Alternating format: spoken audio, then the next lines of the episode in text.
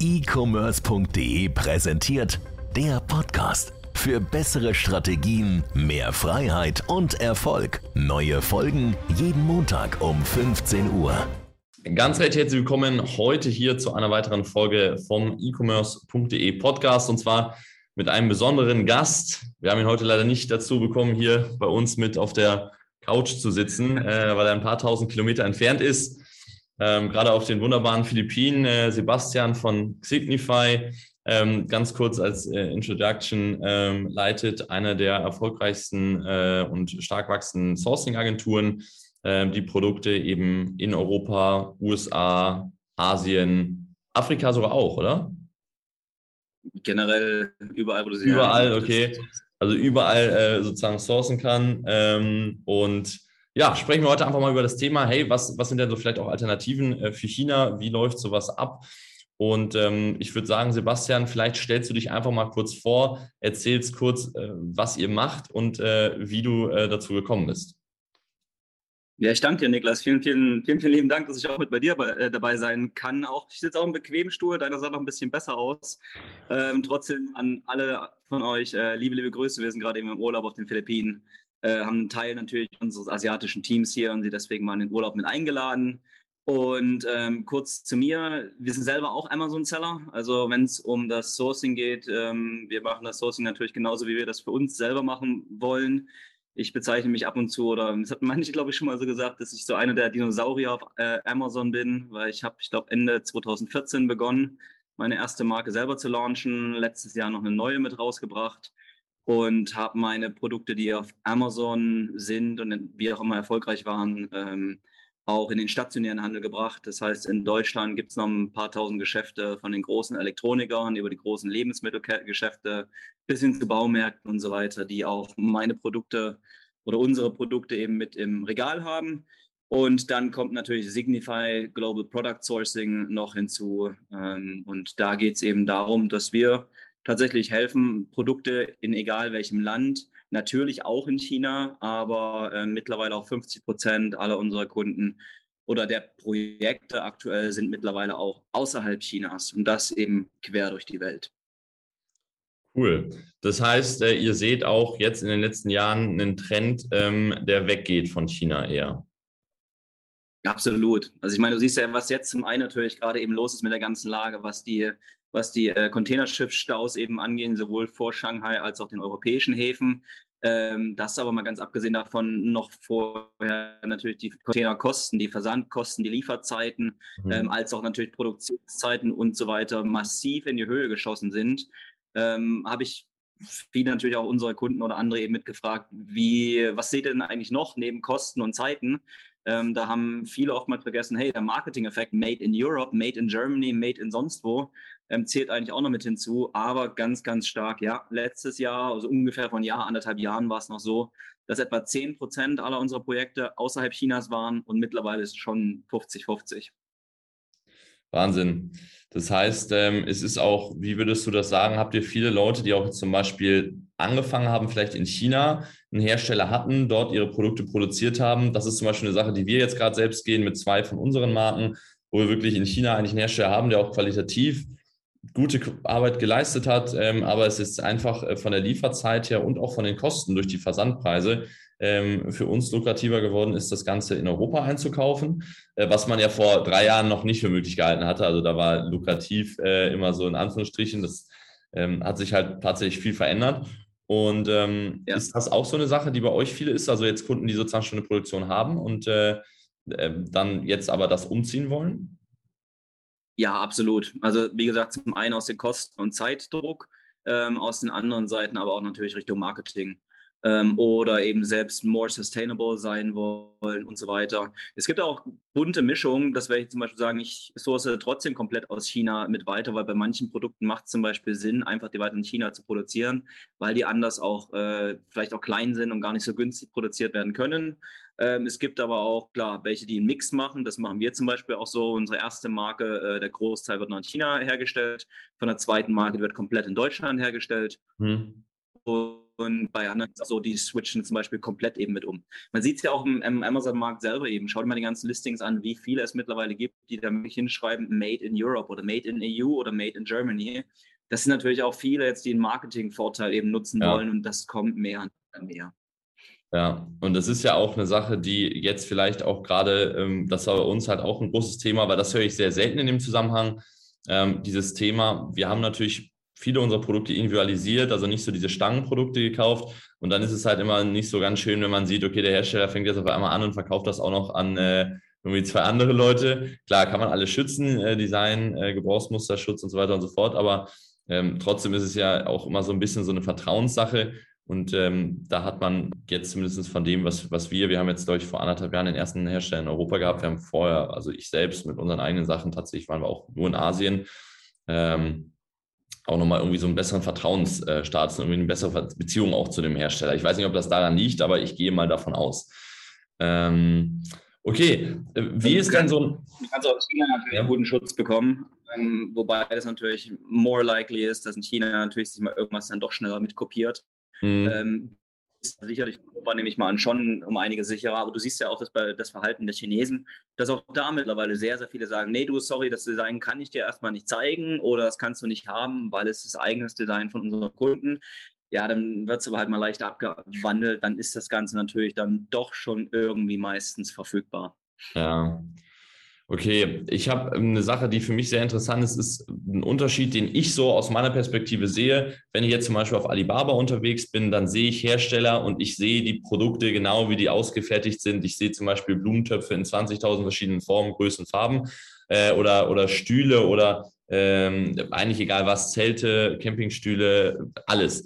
Ähm, und in Europa ist das ja nicht so. Das heißt, die Hersteller haben ja meistens, ähm, oder zumindest nicht öffentlich, solche Kataloge, wo die 50.000 äh, verschiedene äh, Artikel äh, die anbinden und du sagst, das Ding ist genau das, was es auf Amazon noch nicht gibt, sondern man geht ja meistens eher auf den Hersteller zu und guckt dann halt, was man zusammen machen kann. Wenn ich jetzt ähm, genau. schon Produkte habe in Asien, da eine Produktion habe, wie würde sowas konkret ablaufen? Schickt man denen dann einfach mal das Produkt zu? Also wenn man die Hersteller dann gefunden hat, natürlich, mhm. äh, ja, das kann über Zeichnung sein, das kann über Bilder sein. Ähm, Wie es bei uns jetzt zum Beispiel läuft, ist, wir kriegen oftmals, also es kann ein offenes Word-Dokument sein, da setzt du deine Bilder eben mit rein oder einen Link von deinem Wettbewerber und dann fangen wir an, dafür potenzielle Hersteller zu suchen. Dann meistens 30 bis 60 mögliche Hersteller und dann spricht man die ganz einfach an und sagen, guck mal, hast du das schon mal produziert, kannst du das produzieren und so weiter und so fort. Wie bei chinesischen Herstellern natürlich auch, ja, die haben aber natürlich auf der anderen Seite Alibaba, und können dort ihre Produkte hochladen, wobei die, auch die, die laden auch nicht alle Produkte hoch. Ich meine, die haben auch noch einen riesengroßen Katalog hinten dran, weil der Aufwand, das auf Alibaba hochzuladen, selber ist ja auch riesengroß. Ja. Ansonsten, wenn du ein Produkt hast, genau mit, mit so einer Definition von Produkt, vielleicht ein Bild oder dein Wettbewerber mit drin, deine Spezifikation, deine Zertifikate, was auch immer du benötigst, welche Farbe, welche Größe, welche Besonderheiten. Und genauso ist es. Dann gehst du auf den Hersteller eben zu ähm, Interview, also interviewst du, stellst das Ganze eben mit vor, guckst, ob wir es prinzipiell erstmal machen können und dann fragst du das ab, ob sie es können. Wenn sie es dann sagen, es kann mit technischen Zeichnungen laufen, es kann mit AutoCAD laufen, es kann mit mhm. äh, vielleicht nur jetzt auch zweidimensionale äh, Bild, also hier, äh, wie heißt denn, äh, Handmade, äh, ja, ja, so ähm, Anzeichnungen laufen. Ja. Genau. Je nachdem, wenn es auch jetzt ähm, Plastik, ähm, also ähm, ja, Spritzguss zum Beispiel ist, ob du die Form hast, ob du die Molds hast und so weiter. Äh, ja, und dann findest du es genauso bei den Europäern auch, aber halt viel mehr natürlich über das Gespräch heraus, ob sie es machen können mhm. und äh, wo die Kapazitäten bei ihnen enden. Ja, das ist ein großer, großer Punkt, ja, auch dann, äh, wo du es gerade schon ansprichst, äh, Molds etc. Ähm, dadurch, dass man weniger oder das Gefühl habe ich halt weniger so von der Stange kauft, sondern halt immer mit dem Hersteller auch dann ein neues individuelles Produkt erarbeitet. Preispunkt, so, wo, wo wo würdest du jetzt, wenn man äh, einfach nochmal das Beispiel nimmt, durchschnittlich, das geht natürlich von, von X bis Y, aber ähm, womit kann man ungefähr rechnen, wenn man jetzt zum Beispiel eine Produktion umstellt von Asien nach Europa, ähm, was so Moldkosten oder Tooling-Kosten allgemein sind, bis man dann mal die Produkte so produzieren kann, wie man das auch vorher sozusagen gewohnt war? Kommt, wie gesagt, also ich muss, ich sag, muss selber sagen, ich hasse diesen Spruch, es kommt darauf an. Ja. Es kommt natürlich auch aus dem darauf an. Manche haben eben spezielle Molds, die du benötigst, bei anderen brauchst du es eben gar nicht. Ähm, ja, Molds in Europa sind oftmals ein Vielfaches teurer. Aber da so ein kleiner Mold-Hack, den hatte ich auch schon ein paar Mal eben gehabt. Es gibt auch Fabriken in China, die Molds herstellen. Ähm, dass es dort natürlich einiges logischerweise günstiger ist. Wenn du jetzt hier mhm. eine Mold dort für 300 Dollar herstellst und in Europa kostet es mal 30.000, dann überlege ich mir doch, ja, dann gucke ich doch mal, dass ich meine Mold vielleicht in China herstelle, schicke die dann rüber, damit ich halt äh, mehrere Werkzeuge eben mit raus äh, pressen kann oder mir einfach nochmal ein paar Molds äh, zusätzlich eben mitmache, für gleichzeitig Werkzeuge oder Toolings eben mit habe und sage, guck mal, die sind in meinem Bestand. Ich meine, die Chinesen machen es ja auch nicht anders. Die stellen nicht alle eine eigene Mold her, sondern es gibt Mold Factories. Ja, ja. Klar. Und so kannst du das Ganze holen. Bei den Europäern ist es oftmals so, ja, die stellen ja sicherlich auch über Molds äh, in Europa her. Das kostet halt ein Schweinegeld. Ähm, was Produkte selber angeht, ähm, kannst du natürlich damit rechnen, dass es in Europa meistens teurer wird, wegen Gesetzen, wegen Steuern, wegen äh, Gehältern, wegen Rohstoffen und so weiter und so fort. Aber der Vorteil, den du oftmals natürlich hast, logischerweise, also ein ganz großer Fall, der eben wegfällt, sind natürlich die extrem langen Wochen oder Monate langen Lieferzeiten. Und du hast halt keine 16.000 bis 19.000 ähm, pro Container, die du eben zahlen darfst. Wobei ich glaube, jetzt in den letzten, übrigens Info, jetzt gerade ganz frisch, das haben wir gestern gesehen, ich glaube, in den letzten zwei, drei Wochen sind äh, die Containerkosten meistens so im Schnitt von bis zweieinhalb etwa gefallen. Also ja. um zweieinhalbtausend mal wieder gefallen. Auf 14.000 teilweise äh, auch, also äh, wieder ein gutes Stück runter. Sehr schön, endlich. Genau. Ah, okay. Ja, äh, das, das ist entweder billig. Riediger Schnapper. Ja, äh, was, was mich noch interessiert ist, ist natürlich jetzt gerade, weil ihr auch weltweit halt sourced, das ist ja nicht, also gibt ja. nicht so viele Leute, die das halt auch machen. Was sind denn so die Standpunkte, die, die ihr jetzt gerade so als relevant einschätzt, wo ihr sagt, hey, das sind Länder, da ist gerade wirklich interessant. Auch hier natürlich kommt wieder darauf an, was du machst. Aber ähm, letztendlich gibt es ja schon so ein paar Länder, die wahrscheinlich irgendwie so ein bisschen rausstechen. Äh, vielleicht hast du da so einen kurzen Input für uns, vielleicht mal so fünf, sechs, sieben äh, Länder und was man da halt zum Beispiel herstellen könnte, ähm, dass man mal so einen Überblick hat, wo die Produkte herkommen können. Ja, klar. Also du bist oftmals auch total überrascht ähm, mit dabei, wenn du das jetzt zum Beispiel sagst, was könnten jetzt seine Holzprodukte, wenn du die zum Beispiel suchst. Das könnte natürlich in der äh, Polen sein, es könnte in Tschechien sein, es könnte tatsächlich auch in Deutschland eben mit sein. Ähm, ich mhm. selber komme ja ursprünglich aus der Leipziger Gegend, schaust ein bisschen tiefer dort ins Erzgebirge hinein, hast du verdammt viele Holzdrechslereien, äh, Drehereien und so weiter. Es könnte aber natürlich noch vieles weiter, noch weiter Richtung Osteuropa kommen. Schaust du in die Türkei, hast du natürlich äh, klar einiges, was an Textil angeht, auch Metallverarbeitung, ähm, Plastic Intrusion, also ähm, äh, Spritzguss könntest du auch in anderen haben. Das könntest du auch in Polen und Tschechien wiederum haben. Ukraine war auch ein ganz, ganz gutes Land. Oder ist Ukraine ist, glaube ich, auch einer der Hersteller zum Beispiel viel von Kabelbäumen für mhm. ähm, Fahrzeuge.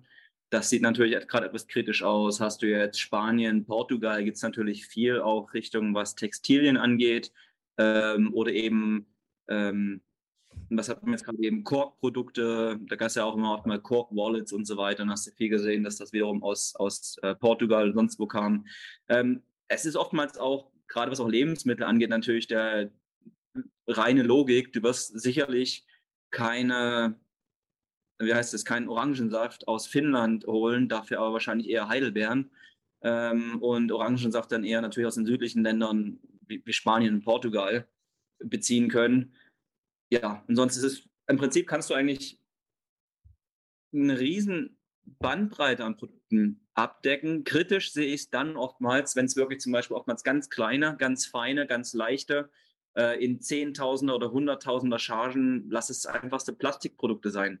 Ähm, es wird wahrscheinlich schwer sein, zum Beispiel, ich sehe es jetzt gerade bei mir, Kameraabdeckung. Ich weiß, es gibt auch die Möglichkeit, dass ihr so kleine Schieber auf dem Telefon oder auf deinem ähm, Laptop zum Beispiel okay. aus Plastik natürlich auch in Europa oder in Deutschland herstellen kannst.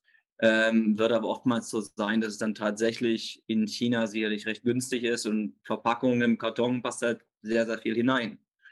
Okay, äh, das heißt, was sind so Produkte, wo du sagen würdest, hey, ähm, hier macht es auf jeden Fall äh, weiter Sinn, auch aus China das zu sourcen? Klar, ist für viele, also man kann sicherlich wahrscheinlich fast alle Sachen auch weiterhin aus China, wenn es halt lukrativ ist, wenn die nicht zu groß sind, wenn der Versand nicht zu lange dauert, Lieferzeiten etc. Aber was sind so Produkte äh, oder Produktkategorien, wo du sagst, äh, das ist wirklich, da muss man eigentlich gar nicht groß anfangen zu suchen in Europa, sondern da sollte man sich direkt eigentlich wieder oder weiterhin auf Asien fokussieren? Ich würde sagen, das, was wirklich viele günstige Massenprodukte sind, ähm, wird es schwer werden, die auch eventuell noch klein sind, ähm, wird es schwer werden, das Ganze wirklich aus Deutschland mit heraus zu beziehen, insbesondere wenn es jetzt so äh, Commodities sind oder so wirkliche Standard-Alltagsprodukte, die eh schon total günstig sind. Da wird es, ich sagen, ich weiß nicht, ob ich mir jetzt unbedingt eine Zahnbürste aus Kunststoff zum Beispiel aus Deutschland holen würde oder ob die dann doch eher aus der Presse irgendwo in China kommen ähm, oder aus anderen Ländern. Also ich glaube, gerade die, die nicht einen hohen, also, oder sagen wir es andersrum, einen sehr, sehr niedrigen Grad an Anpassungen benötigt, einen sehr, sehr niedrigen Grad an Kenntnisstand, ähm, klein, günstig, leicht, Spritzguss, also Plastik, Kunststoff, Spritz, Spritzguss, mhm. dann wird es das meiste China bleiben. Aber ich meine, wenn man auch natürlich mit Argumenten arbeiten möchte, wie Made in Europe, Made in Germany, und es darauf dann, dann anlegt, äh, kann man natürlich auch mit punkten. Ich meine, du weißt, oder jeder von uns weiß, wie wichtig Bilder sind. Und wenn du das riesengroß in ein Bild mit reinsetzt und es gibt dann, du hast eine Zielgruppe, die auf Made in Germany abfährt, mhm.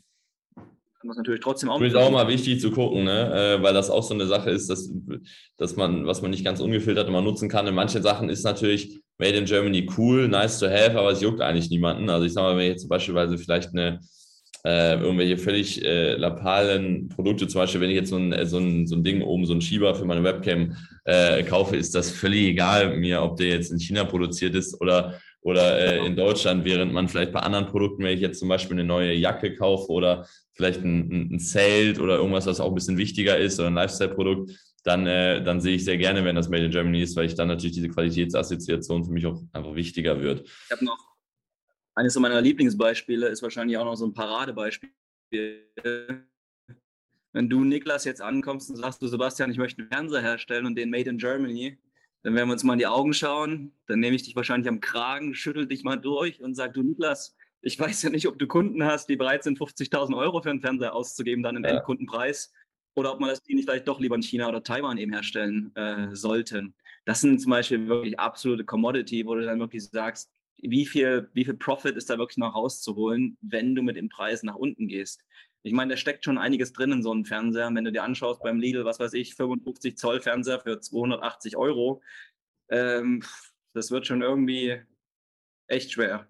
Ja, ja, ja. Okay, also Elektrogeräte gerade so, äh, wo viel auch wahrscheinlich dann noch drin steckt, ist allgemein wahrscheinlich recht schwierig. Wobei da auch teilweise am Fernseher finde ich gar nicht so wichtig, aber zum Beispiel so bei Küchengeräten, Elektrogeräten, da denke ich mir mal, Made in Germany wäre ultra, ultra strong und da findet man auch wenig Made in Germany. Aber gut, ähm, okay, dann vielleicht mal so, jetzt, wenn wir mal die Einkaufspreise einfach mal auf den Tisch legen, auch da gibt es natürlich wieder Unterschiede, aber das kann man, glaube ich, so mal über den Daumen brechen. Ähm, vielleicht jetzt mal, Deutschland ist natürlich in Europa sicherlich einer der teuren Produktionsstandorte, aber wenn wir es jetzt mal so vergleichen, China, Europa im Allgemeinen, wo, wo kommen wir da am Ende des Tages raus, wenn wir die Shippingkosten jetzt mal rausrechnen? Prozentual, wie viel teurer? Nur die Produktkosten ankosten. Es kann Produkte geben, die kosten ja das Gleiche. Es kann Produkte ja. geben, die kosten 10, 20 Prozent mehr. Es kann Produkte geben, die kosten 300, 400, 500.000 Prozent mal so viel ja. wie in China. Ähm, ist aber oftmals überraschend. Also ich meine, ja, man sollte nicht ankommen mit dem Ziel zu sagen, ja, ich mache jetzt mal 10 Prozent, also bei den meisten Produkten, ich lege jetzt mal 10 Prozent obendrauf und gehe davon aus, dass das jetzt Produktionskosten sind, die ich in Europa haben werde. Also bitte äh, schätzt es lieber anfangs deutlich höher ein in Europa, ja. dass es eben 30, 40, 60 Prozent vielleicht pro Produkt mehr kostet, vielleicht auch mal 100 Prozent mehr. Ähm, und dann sollte man eigentlich nicht unbedingt enttäuscht werden. Also breite. Auch von der Kalkulation her, absolut. Also wie, ich kann mal aus der Praxis gerade zwei Beispiele von uns wirklich nennen, wo ich äh, unglaublich geflasht war. Äh, wir haben jetzt äh, zwei Produkte. Einmal äh, besteht aus Holz und Textiliengemisch aus der Türkei, ähm, wo wir tatsächlich ähm, im Verhältnis zur Türkei vom Einkaufspreis her 1 Dollar aus 38 Dollar äh, bezahlen wir in der, äh, in der Türkei und in China haben wir, glaube ich, 37 Dollar bezahlt. Das heißt, ein marginaler Unterschied, der Versand, äh, da bezahlen wir aber, es ist ein sehr großes Produkt, äh, bezahlen wir, sparen wir extrem viel natürlich aus der Türkei. Äh, das heißt, insgesamt sparen wir da einen Haufen Geld und das Gleiche tatsächlich auch für ein Metallprodukt, ähm, wo ich total überrascht war, das war günstiger hier in, in also, war glaube ich in Italien, äh, wenn mich alles täuscht, oder auch Türkei, das äh, kann ich nachher nochmal mit Tim durchsprechen, aber wie auch immer, äh, wo wir tatsächlich weniger bezahlen als in China. Und äh, in China waren die Preise halt vor zwei Jahren noch deutlich günstiger, also da wäre das kein konkurrenzfähig gewesen, aber jetzt aktuell zahlen wir in China mehr, als das hier in Europa zu holen. Und dann der Versand natürlich, der innerhalb Europas äh, ja unfassbar viel günstiger ist. Ähm, und schneller vor allem. Du kannst auch totale Überraschungen überlegen, wie du es jetzt gerade eben hast. Oder sagen wir, ich habe zum Beispiel eine meiner Tashline, die ich jetzt zum Beispiel in Deutschland herstellen lassen möchte. Ähm, und auch habe und arbeite mit einem zusammen und der will zum Beispiel, lass es mal einfach sagen, äh, so roughly ähm, 10 Euro zum Beispiel für ein Produkt haben. Wo ich dann mal andere angesprochen habe, die haben genau das Produkt gesehen, die haben es vor sich liegen gehabt, genau die gleichen Spezifikationen, haben es nachgebaut und haben gesagt, ich möchte für 2,50 haben. Ich so, was? Von 10 zu 2,50, beides made in Germany, exakt das gleiche. Und dann, ich meine, auch solche Überraschungen kannst du erleben. Den günstigen, muss ich ehrlich sagen, habe ich jetzt noch nicht ähm, beauftragt. Klingt komisch, ja, ist aber tatsächlich so. Einfach, weil ich mir gedacht habe, das kann das gar nicht sein. Also ähm, er hat gesagt, ja, aber mit diesen, diesen, diesen, diesen Spezifikationen. Ähm, du wirst auch unglaublichen Unterschied erkennen zwischen Europa und China, was natürlich die Flexibilität angeht. Ähm, oder unterhalb der Lieferanten, der Hersteller in Europa, wie unterschiedlich sie eben sind. Der eine hat halt logischerweise schon Erfahrung ähm, im Sinne von, von, ja, ich mache auch Private Label, ja, ich stelle auch für andere Marken eben her. Mhm. Und bei dem anderen ist es eher so, dafür wurde ich übrigens auf Facebook fast mal ge gebannt, äh, weil Facebook hat gesagt, das ist Hate Speech. Da habe ich gesagt, wir Deutschen sind, wir sind fett, faul und nicht mehr hungrig. Es gibt verdammt viele, die lassen sich wirklich sehr, sehr oft in den Hintern kriechen, bis sie dann doch bitte endlich mal ein Angebot geben. Ich glaube, in ja. Deutschland haben wir es irgendwann mal ich glaube, es sind zwei E-Mails und drei Anrufe. Und ähm, die dann einfach sagen, du weißt du was, ich habe da meine zwei, drei großen Kunden. Ich habe hier mein Häuschen, ähm, dann habe ich in ja. Spanien ein Sommerhaus. Was soll ich denn mit dir? Solche äh, Leute erlebst du tatsächlich auch, klar. Okay, okay. Ich habe noch, hab noch eine letzte Frage. Das interessiert mich, weil ich das bei euch sehr interessant finde. Ihr sourced jetzt Asien, Europa. Das sind, glaube ich, so die Sachen, wo, wenn ich mich umschaue, 95, 99 Prozent der Leute, die bei uns im E-Com sich darauf fokussieren. Gibt es Produkte oder gibt es oder was gibt es für Gründe, dass man mal schaut äh, nach Afrika ähm, oder zum Beispiel auch äh, nach Amerika, ähm, um Produkte hier in Europa zu verkaufen? Macht das überhaupt Sinn oder ähm, was könnte da sozusagen interessant sein? Jetzt mal vielleicht abgesehen von so Lebensmittelgeschichten, die man vielleicht zum Beispiel nur irgendwie aus irgendwelche Beeren oder, oder Südfrüchte, die man vielleicht gar nicht äh, hier aus Europa oder Asien bekommt, sondern die es halt nur in Afrika oder weiß ich gar nicht, ob es das gibt, aber Amerika gibt. Ja, aber so allgemein. Ich würde gerade sagen, wir sind äh, also nicht nur Europa und Asien, sondern wir sourcen auch klar komplett durch die ganzen Americas durch, äh, Afrika auch. Wir haben quer durch die Welt überall Personen oder Mitarbeiter eben sitzen. Ähm, ich mag das Wort Mitarbeiter gar nicht so sehr, sondern eher, wie gesagt mal, unser Team ist komplett mhm. eben verteilt über die ganze Welt. Die einzige Platz, wo wir gerade noch niemanden sitzen haben, ist Australien. Ähm, mal, mal schauen, wann es da wirklich einen Bedarf für gibt. Aber ähm, USA ist auch für viele Deutsche mittlerweile sehr wichtig. Warum? Weil ähm, die, die in den USA verkaufen, die das Sourcing zum Beispiel in Mexiko machen, mhm. wegen kürzeren Lieferzeiten und auch sehr, sehr viele bunteste Produkte von, von Haushalt über, über Bad, über Textilien, über Lebensmittel natürlich, ähm, was Afrika auch angehen könnte. Ähm, dann könnten es, jetzt will ich nicht zu spezifisch werden, wichtig für uns ist auch immer wieder, wenn ein Produkt von einem Kunden gesourced wird, dann wird kein anderer Kunde ein, äh, das gleiche Produkt auch bekommen. Wir haben auch die Aggregatoren zum Beispiel arbeiten oder manche der Aggregatoren arbeiten auch mit uns zusammen, haben ein Produkt eines Kunden nebenangebracht äh, und wir haben gesagt, nee, sorry, das suchen wir für dich nicht, weil das ist genau das gleiche Produkt, was einer unserer Kunden schon hat. Also Kundenschutz ja. steht natürlich ganz vorne. Wichtig ist aber, ähm, deswegen sage ich jetzt, also es könnten zum Beispiel ähm, Afrika äh, logischerweise zum Beispiel getrocknete Insekten sein, um Massentierhaltung zu füttern. Es könnten okay. Crops sein, das Getreide natürlich sein, es könnten Zusatzstoffe sein, es könnten auch Textilien sein und so weiter und so fort. Afrika ist natürlich auch klar einer der großen aufkommenden Mark Märkte, ähm, auch was Fashion angeht, was Lifestyle angeht, die Chinesen Butter aufzubauen. Ähm, ja. Prinzipiell kannst du äh, ja natürlich auch in den USA, in den Americas selber, ähm, als auch in Afrika natürlich Produkte sourcen, gar keine Frage, aus unterschiedlichen Industrien. Okay, alles klar. Ja, äh, Sebastian, dann dir vielen Dank äh, für die Eindrücke, für die Beantwortung der Fragen. Ähm, und äh, ich, ich glaube, auf jeden Fall einfach mal interessant, weil sich gerade doch viel auch an diesem Sourcing-Markt tut. Man geht halt eben weg von diesem Standard, okay, es muss mal alles aus Alibaba, von Alibaba kommen oder über China äh, gemacht werden. Ähm, ist natürlich nach wie vor sehr interessant, aber es gibt halt eben auch Alternativen dazu. Und in dem Sinne würde ich sagen, wie gesagt, vielen Dank äh, an dich äh, und äh, Signify an der Stelle. Und äh, dann hören, sehen wir uns demnächst wieder. Alles klar, macht's gut. Ciao, ciao. Absolut. Ganz vielen Dank. Ciao, ciao.